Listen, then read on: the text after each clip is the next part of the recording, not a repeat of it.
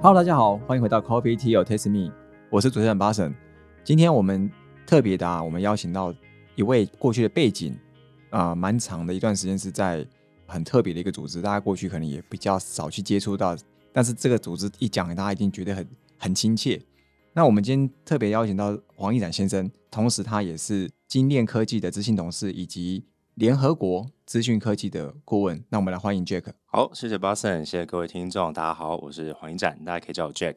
好，Jack，我想聊聊聊你这个比较特别的经历，因为在过去你任职在联合国里面嘛，当时有什么故事，然后有什么样的契机让你想要斜杠到精炼科技里面，特别是这个叫本柱建设的这个部分啊？啊，其实这个答案当然是有分比较官方的版本跟比较诚实的版本啦。那我们官方的版本当然是说，我们希望能够做更好的贡献，不管是从联合国的角度，还是私人企业的角度。那自己诚实的版本呢，也不妨跟大家报告一下，就是 UN 其实它是一个听起来很厉害的机构，实际上确实很厉害，但里面太过官僚。那所谓的官僚，是你作为其中一个大组织的小螺丝钉，你真的有一些想要去改变的事情。你往往把这个想法往上报，它不一定能够这么快的批准，也不一定能够给你足够的资源去让你做你想做的这些事。那也很巧，刚好在二零一九年年底的时候，我一位非常好的朋友，他就邀请我要不要在台湾一起来创造精炼科技啊，我们的品牌叫本柱本柱建设这样的一个新创公司。这公司其实我们也是想想尝试一些新的方法，包括说怎么把绿能科技跟现有的建筑产业结合。那这对我来说是个非常刺激的一个体验嘛，因为能够把永续发展、联合国不断的在倡导的这个议题，真的落实到商业化而且可盈利，我认为这个是一件值得尝试看看的事。而且落实在建筑里面，感觉建筑是一个很传统、高碳排的一个产业，而且重点是它的利润空间又够大。好，我们说全世界大概房地产都是产业的火车头了。那你只要能从这一块能够去做出一些翻转跟改变，间接的，我们其实在证明各种产业它都可以做出这样的改变。对，而且应该也可以减少碳排放量，应该有很很显著的一个成效，因为它使用的东西不管钢筋水泥，全部都是高碳排产业。没有错，而且我们说以建筑物的我们说整个生命周期来去看的话，它应该是所有产业里面碳排放量最高的。这我们之前在 UN 做的一些统计，包括说全世界假设碳排放量的总量是一百，建筑产业从营造到生命周期的结尾，大概就占了百分之四十。所以很多人说，哎，交通产业好像碳排比较高，或什么农林产业好像碳排量的数字也不低，但其实他们加总起来都没有建筑产业多。所以建筑这么可怕？对，建筑其实蛮高碳排的，因为包括你刚刚提到的，从它的原物料端到钢筋水泥的制造，到运送，到营建过程。到它整栋大楼的一栋大楼，我们说生命大概是一百年啦，八十年到一百年，取决于你的地区。那这整个过程中的碳排放量其实是非常可观的。那你在联合国，你你大概做了多久？我在 UN 大概做了七年啊，前后换了不同的一些单位啦，包括从日内瓦，我们在世界贸易组织，那后来一直到纽约到曼谷，都分别隶属于不同的部门。但前前后后大概七年的时间。那这么长的时间，确实你才真正观察到你刚刚提到的，哎，比较官僚，所以很多事情。你真的想要落实，透过 UN 这样的一个世界型的组织，好像也没办法真的做到你想象的这种啊事情。对，应该说在 UN 其实就像在台湾，可能公部门机构很像。当然不是说没有创意，也不是说就完全做不了事，只是你会要 follow 一些比较既定的规则。那对于长官来讲，他也不希望你太突出。你有好想法很好，那私下聊聊，大家都很乐意。但你真的要改变体制去做一些事情，甚至要动拨到一些预算的时候，通常难度是比较高。我自己印象很深，是我自己过去有三年服务在维和部队，就维护世界和平的这种联合国多国组织的部队。那我那时候就提了一些案子，是希望能够在军队的调度的过程中，有一些管理方式的应用，可以让它更减碳、更低碳。从运输，从资讯科技的引进。到可能我们说 VR、MR 设备的使用，它本质上都可以减少资源的浪费，对间接就减少碳排嘛。那这体验超棒的啊，还被邀请到纽约去跟更高层人分享。那分享完之后，也就是被摸摸头，就嗯，觉得肯定很棒，然后就没有下文了，就结束了，就结束了。我就得到一个很棒，就就这样子，就真的只是纯分享。对，当然我我也可以理解啦，因为当你要去动到一些比较大的结构性的改革，甚至制度上的改革的时候，那联合国又是个多国博弈的一个机制。你如果这个案子真的大到要去做整个通盘的改良，应该都要上到大会上去讨论。那大会上一百九十七个国家的各国代表各怀鬼胎嘛，你要得到一个结论，大概每个三五年应该得不到。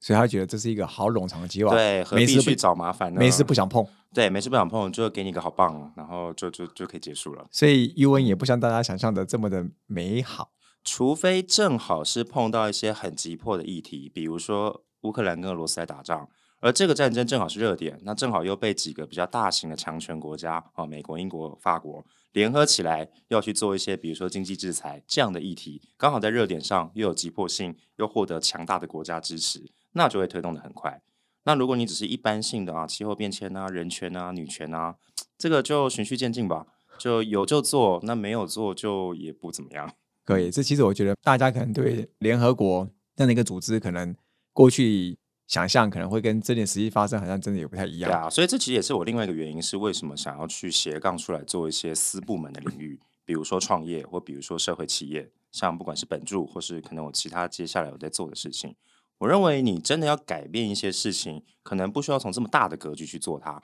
UN 一改，可能都是大格局，全球各地的政策都会变。但如果你从企业界或新创界，它往往是先解决一个小问题，比如说台湾的银建产业，呃，银建产业可能也不是所有人都想配合我们，只有一小部分建商会想先跟我们合作。从小的地方开始改变，其实速度反而是比较快的。所以刚刚提到，其实本住建设看起来它不算是一个设备商，嗯也不是原物料供应商，也不是建筑业者。嗯，那本住它在这个产业里面到底处于一样什么样的一个角色？其实，在大概约莫两年前，我们自己的定位是一个整合商。我们觉得台湾其实有一个很大的特色，是我们各行各业都有极优秀的人才或企业，我们一堆隐形企业、隐形冠军，但往往缺乏一个整合商跟品牌方。所以，我们有很多东西是好的，像法拉利，像可能各大车厂或大型的一些国际知名的公司，都会跟台湾下订单，但却不会有我们的品牌名字，也不太会有我们能够整合出一个方案的一个机会。所以本住那时候在成立，我们一直希望能够做能源、建筑跟永续这三块的整合商。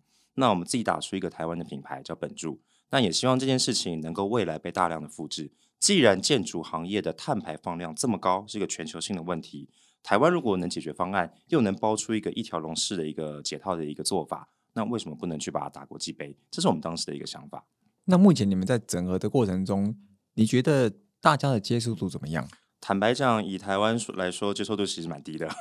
因为除了政府有在要求企业需要符合 ESG 跟 CSR 这样的理念之外，所以大企业可能会动得比较快。但营造业跟建筑业毕竟是相对传统，那他们在考量上往往还是以利益比较为重，所以环境永续啊，只要没有违法，他们其实不一定愿意花这么多资源。所以在跟建商甚至跟消费者沟通的时候，往往还是需要去打比较少数的那一群。那那一群是比较有意识，可能相对对获利或者是价格这一块没那么敏感，所以他们会接受度高。那我们是希望说，在政策的法规配合之下，或国际趋势慢慢有改变的情况之下，会越来越多人愿意参与这一块。像你们跟营造业的这种比较大型的营造业，比如大陆建设嗯，这类型的，他们接受度是高的吗？其实我就不指名道姓哪几间了，因为怕被他们 录起来来找我们。但几间大型的我们都接触过，是哦什么什么新什么发呀，什么啊国什么泰啊，好，那些我们都接触过。大部分其实对这个是有兴趣，只是终究我们还是做生意回归到最基本的成本考量的时候，我们如果要做的正能量建筑，包括我们的方案就是怎么让一栋大楼的碳排放是接近于零，而且还可以大幅度的去使用再生能源来供应它未来的整个营运过程中的所需。那这些建制加进去，其实平均每平方公尺的造价大概要多到一到两万块台币。所呃，以一到两万块是大概比原本的多百分之多少？其实这就要看县市了。以台北市来讲，哦，刚刚不是平方米，更正一下，每平，好，台湾嗯是用台平，每平多大概一万多块。那以台北市的造价来说，一栋三二十楼的集合式住宅公寓，大概每平的造价在二十万左右，好，所以我们大概是要多个一万块。这在台北市可能还好，可是如果你到中南部，其实每平的造价大概只在十到十二万。甚至是透天厝那种更小规模的建案，三层楼的自家住的，每平可能只要十万块。那个平是建平对不对？建平对，不是不是地平，不是地平，对啊建平。那你再多了这么一万块，其实十万多一万是多百分之十哦，那不得了。对，那就很夸张了。那你二十万多一万可能是多百分之五，其实也不低。你想一栋大楼盖好是十亿，多百分之五十多将近5000万五千万。对啊，那对建商而言，除非这个价格是可以转嫁给消费者的，不然他通常不太愿意接受。所以这还真的要回归到消费市场，就是消费市场是不是真的能够接受？因为这个比较绿色的这些建筑，我是不是愿意多花这些钱来买这个东西？然后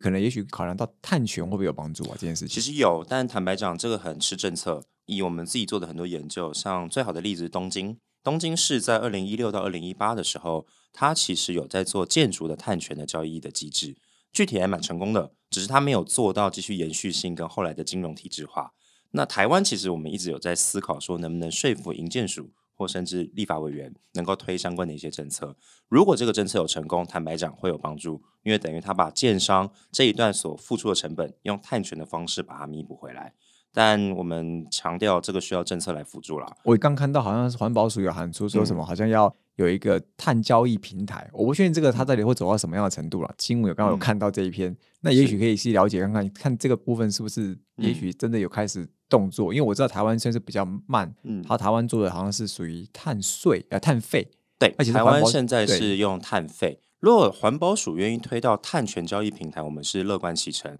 但坦白讲，难度挺高，而且时间不会那么快。那环保署先用碳费哦，它跟碳税又有差别。这好玩是我们自己分享了，就是如果是用税的话，那是归财政部管嘛；那如果是费的话，就是环保署管。所以这每年上千亿的小金库，你觉得大家都想抢，自然他会坚持说一定要用碳费来做这件事情。对，这一次我觉得也是一个很奇妙，就是大家在抢经费的概念了。是有一点。那在本筑，你们目前在这个建设，你们提供的一些方案叫做正能量建筑。嗯，为什么会用正能量，而不是用所谓的永续建筑或是绿色建筑这类型？大家可能比较通俗的字眼。呃，当然，一个原因是因为我们希望把 marketing 的效果做出差异化。当我讲永续建筑或者是绿建筑，其实就跟传统在做的事情很像，那比较打不出我们自己的特色嘛。那讲正能量建筑，其实最大的差别在于说，我们强调结合能源这一块的方案，比如说。一栋大楼，假设一天的用电度数是一百万度，好了啊，太多了，一千度。那我们就希望这一千度全部都是由再生能源所提供。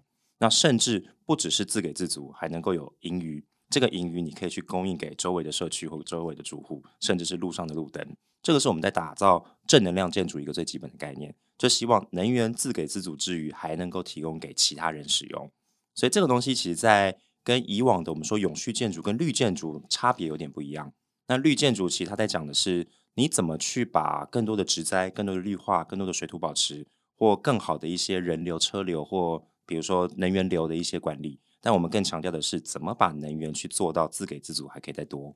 哦，了解，这感觉好像有点像是一个无私建筑的概念，有那么一自己好也会让别人好的概念。对，而且这个概念其实未来我们还想结合的叫做区域微电网这样的一个逻辑。所谓区域微电网的意思就是。我们认为现在全世界各地都有能源的问题，哈，不管是电费啊，或不管是你说能源依赖外部的供应啊，那这个问题最大的差别在于说，如果国家都只有单一的大型的电厂，不管是核电、火力发电或风电，它的电网都是要拉很长的，南电北送、北电南送，其实每个运送过程都有耗损，大概是百分之十二到二十。所以为什么不能让每一个社区自己是一座自给自足的电站？等于每栋大楼可以发电，而电力不够的时候，你由隔壁的大楼来补充。那反之亦然，别的大楼不够，由你多余的去补充它。所以一个社区一个社区就会是各自独立的一个电网机制，我们叫区域微电网。而这个也有一个好处，就是比如说遇到一些天灾人祸，可能飞弹或是地震，把一些电网被炸了吗？对，炸了的时候，其实每一个社区自己还是可以独立运营，这也帮助国家去维持它一些国安的考量。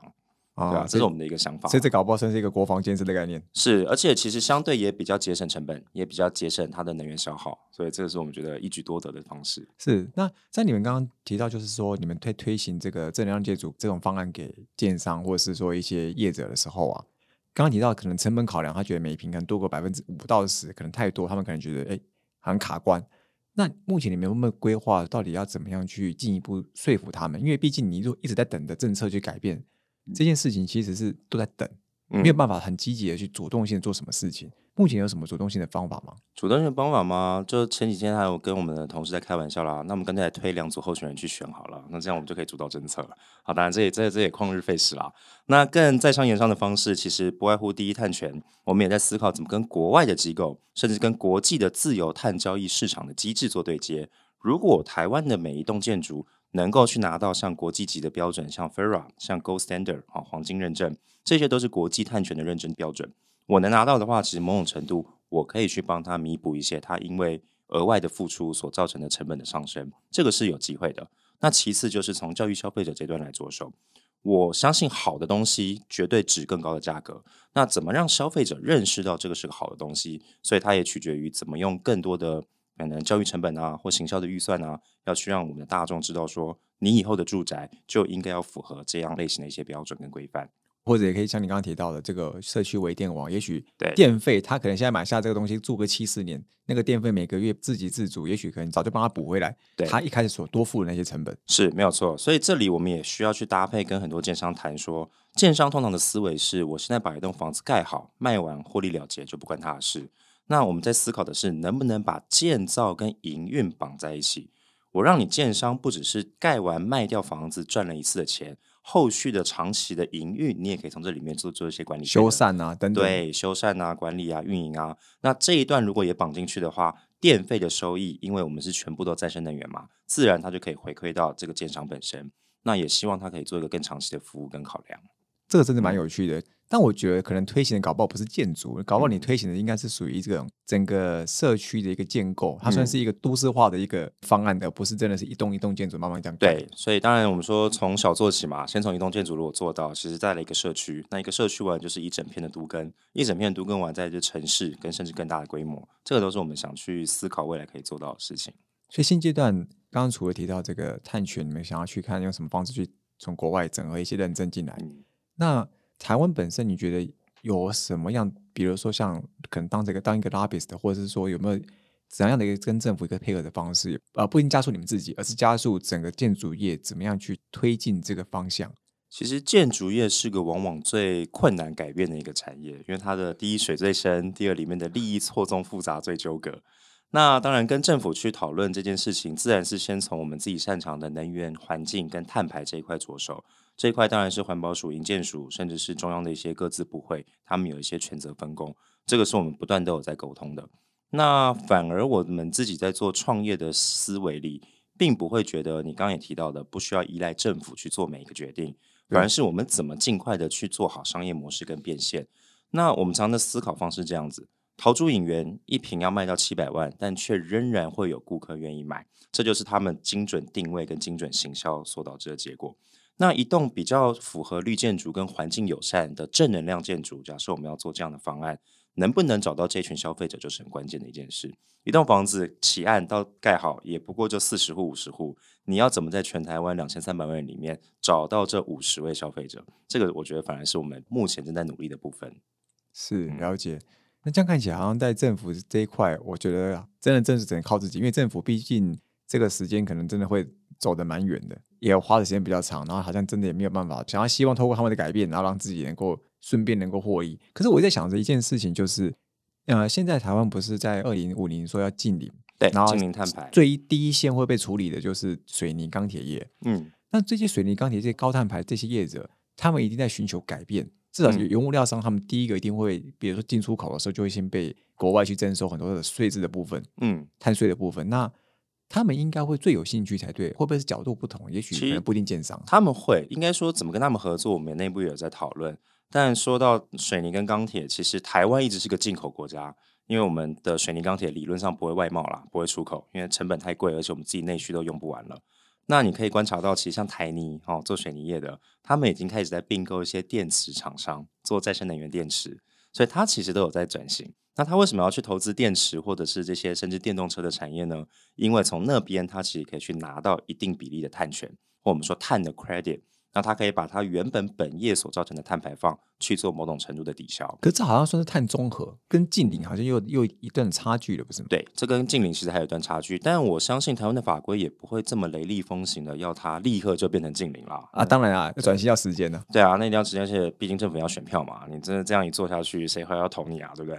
那我们都是有在看到说，像钢铁厂跟所谓的水泥厂，甚至是一些大型的加工厂，他们其实都有在引进一些外部顾问。所以，像我们的公司，不只是在因为做能源、做建筑有一些成绩跟一些 know how 之后，也可以去提供他们一些相关的顾问服务，让他们能够知道说，你整间公司或者整个营运的过程中，哪些环节其实高碳排的，而哪些环节你可以怎么去改变，再加上我们的资源其实可以对接国外，国外同样的产业怎么做，其实也可以提供给台湾产业做参考。哦，了解。所以嗯本住建设可能不只是说一定是建筑整合性方案，它包嗯含相关的一些延伸性的顾问服务，那些是它一样可以去协助这些需要转型的高碳排产业去做转型。嗯，对，因为我们作为整合商，其实最大的一个角色就是怎么把不同的资源配置成一个完整的方案，然后卖给我们的客户。那用一个比较通俗的话来讲，就叫空手套白狼啦。那就是都不是我们的，但是我们知道怎么把它用最好的比例配比成最适合的方案。那这个时候，其实我们对客户的提案就会相对比较有吸引力。对于建商，我不是只是给你一个低碳排的水泥、低碳排的钢筋，而是我告诉你整个从原物料营建过程到后续的盖好之后的营运管理，我都有一个方案提供给你。那你要不要用？你客户可以自己做选择。了解，因为刚刚提到比较多是比较生硬的永嗯续的内容嘛，是不是最后跟大家讲一下，你做本住建设，然后做了很多事，而且也在联合国任职很长一段时间，所以对永续这个实践，你应该平常生活上你怎么落实啊？哦，这个就我个人觉得，其实它跟企业，企业要做，其当然企业的做法，可能规模更大。个人的话，其实有很多地方可以从小处着手。比如说，我个人举例来讲，我就不会去用塑胶吸管，或是我尽可能的自备一些环保餐具。我觉得这个在台湾其实相对的意识是越来越高的。那另外，我觉得很有趣的一件事情是，我也蛮鼓励从我自己到我周围的所有朋友，你去好好的计算一下你每天的碳足迹有多少。就我们日常生活一定会造成碳排，我坐公车，我坐捷运，甚至我自己开车，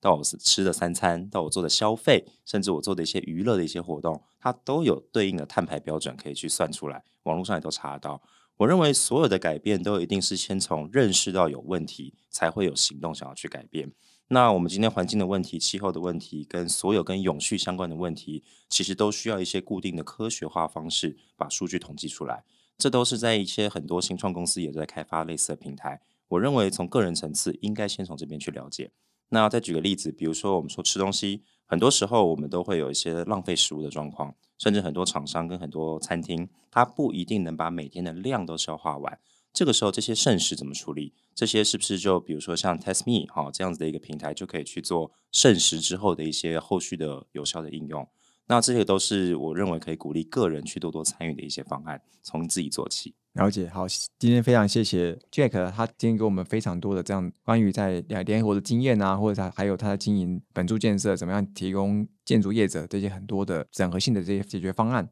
那我们再次谢谢金电科技的执行董事黄义展 Jack。好，谢谢大家，谢谢主持人，我们期待下次再见。